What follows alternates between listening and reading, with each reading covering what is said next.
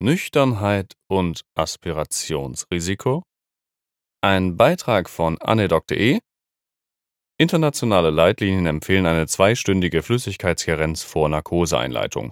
Das ist organisatorisch kaum umsetzbar, wenn man es mal ernst nimmt. Und aus Angst, dass AnästhesistInnen eine Narkoseeinleitung bei PatientInnen ablehnen, die diesen Grenzwert unterschreiten, dürfen diese sicherheitshalber ab den frühen Morgenstunden nichts mehr trinken. Und da je länger nüchtern, umso besser schon immer war, trinken einige PatientInnen zuletzt am Vorabend. Dass das nicht gut ist, wissen wir alle. Neurologische Symptome treten bereits beim Verlust von 1% des Körperwassers auf. Dies entspricht ungefähr 400 Milliliter bei einem normgewichtigen Erwachsenen. Jeder Notarzt kennt den Einsatz zur Bewusstseinseintrübung im Seniorenheim und kann nach intravenöser Flüssigkeitsgabe einen aufgeklärten Patienten in seiner gewohnten Umgebung belassen wenn alles gut läuft.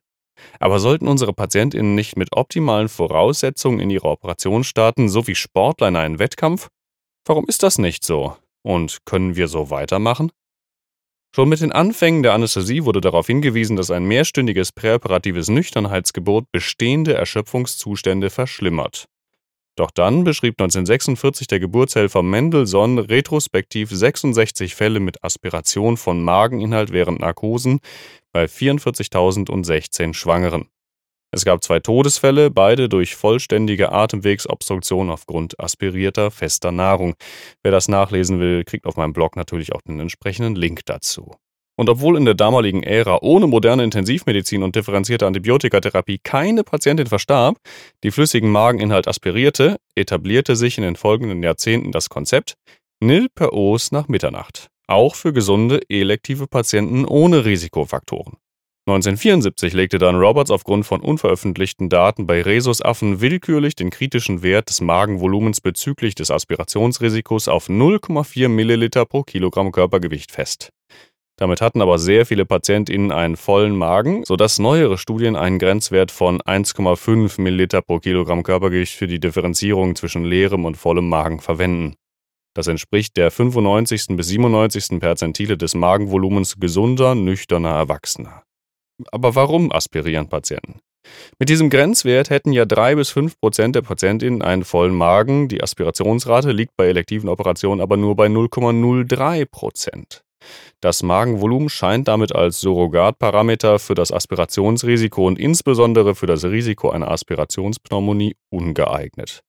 Und richtig, liest man sich die einzige Literaturquelle, den National Audit Project 4, NAP4, durch, die unsere gemeinsame Stellungnahme der Fachgesellschaft 2016 auch noch zitiert hat, die Studie kommt nämlich aus Großbritannien, so gibt es keinen Hinweis auf einen Zusammenhang zwischen dem Trinken klarer Flüssigkeiten und einem erhöhten Aspirationsrisiko. Dagegen sind die meisten Aspirationen darauf zurückzuführen, dass Risikofaktoren für eine Aspiration nicht erkannt und die Anästhesietechnik nicht entsprechend angepasst wurde. Auch die internationalen Leitlinien helfen uns nicht weiter, da sie nur untersucht haben, ob Flüssigkeitskarenzzeiten zwischen zwei und vier Stunden das Risiko einer Aspiration gegenüber einer mehr als vierstündigen Flüssigkeitskarenz erhöhen. Flüssigkeiten passieren schnell die Speiseröhre und gelangen in den Magen. Die Aufgabe des Magens besteht in der Verdauung und Aufspaltung der Nahrung sowie in einer Speicherfunktion.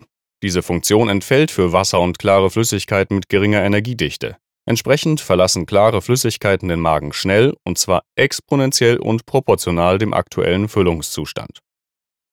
Trinken Probanden zum Beispiel 500 Milliliter Wasser, so hat nach 10 Minuten mehr als die Hälfte des Wassers den Magen schon wieder verlassen. Nach 15 Minuten ist der Magen leer.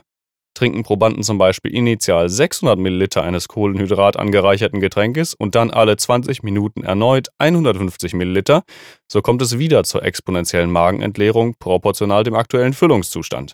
Diese Probanden haben nach einer Stunde 900 Milliliter Carbodrink getrunken, den Energiegehalt eines leichten Frühstücks zu sich genommen und trotzdem einen leeren Magen. Lange Flüssigkeitskarenz reduziert nicht nur das Wohlbefinden der uns anvertrauten Patientinnen und führt zur Zunahme von Durst, Angst, Müdigkeit oder postoperativer Übelkeit. Präoperative Dehydratation führt auch zu ernsthaften postoperativen Komplikationen. Wie zum Beispiel Delir, Nierenversagen, Probleme bei der Atmung oder des Herz-Kreislauf-Systems, Infektion, Reoperation. In einer Studie zum Delir hatten Patienten, die mehr als sechs Stunden vor ihrer Operation nicht getrunken hatten, ein deutlich höheres Risiko für ein postoperatives Delir und verblieben viel länger im Krankenhaus als Patienten, die innerhalb der letzten sechs Stunden noch getrunken hatten. Die Leitlinien bringen uns irgendwie in ein Dilemma. Auf der einen Seite soll die Zwei-Stunden-Grenze nicht unterschritten werden, um Aspiration zu vermeiden. Auf der anderen Seite sollen PatientInnen möglichst kurze Flüssigkeitskarenzzeiten einhalten, um Unwohlsein und postoperative Komplikationen zu vermeiden. Diese Punktlandung bekommen wir nicht hin. Für PatientInnen vor prozeduraler Sedierung gibt es daher seit 2020 ein internationales Konsensus-Statement, das für Patienten mit fehlendem oder geringem Aspirationsrisiko die zeitlich und mengenmäßig uneingeschränkte Einnahme klarer Flüssigkeiten vorsieht. Wie sollen wir die Empfehlung zur präoperativen Flüssigkeitsgrenze in Zukunft für unsere Patientinnen vor Narkose gestalten? Einen Vorschlag zur Lösung des Problems gibt es hier im nächsten Beitrag. Also bleibt uns gewogen, bis zum nächsten Mal, lasst ein paar Sterne da. Tschüss.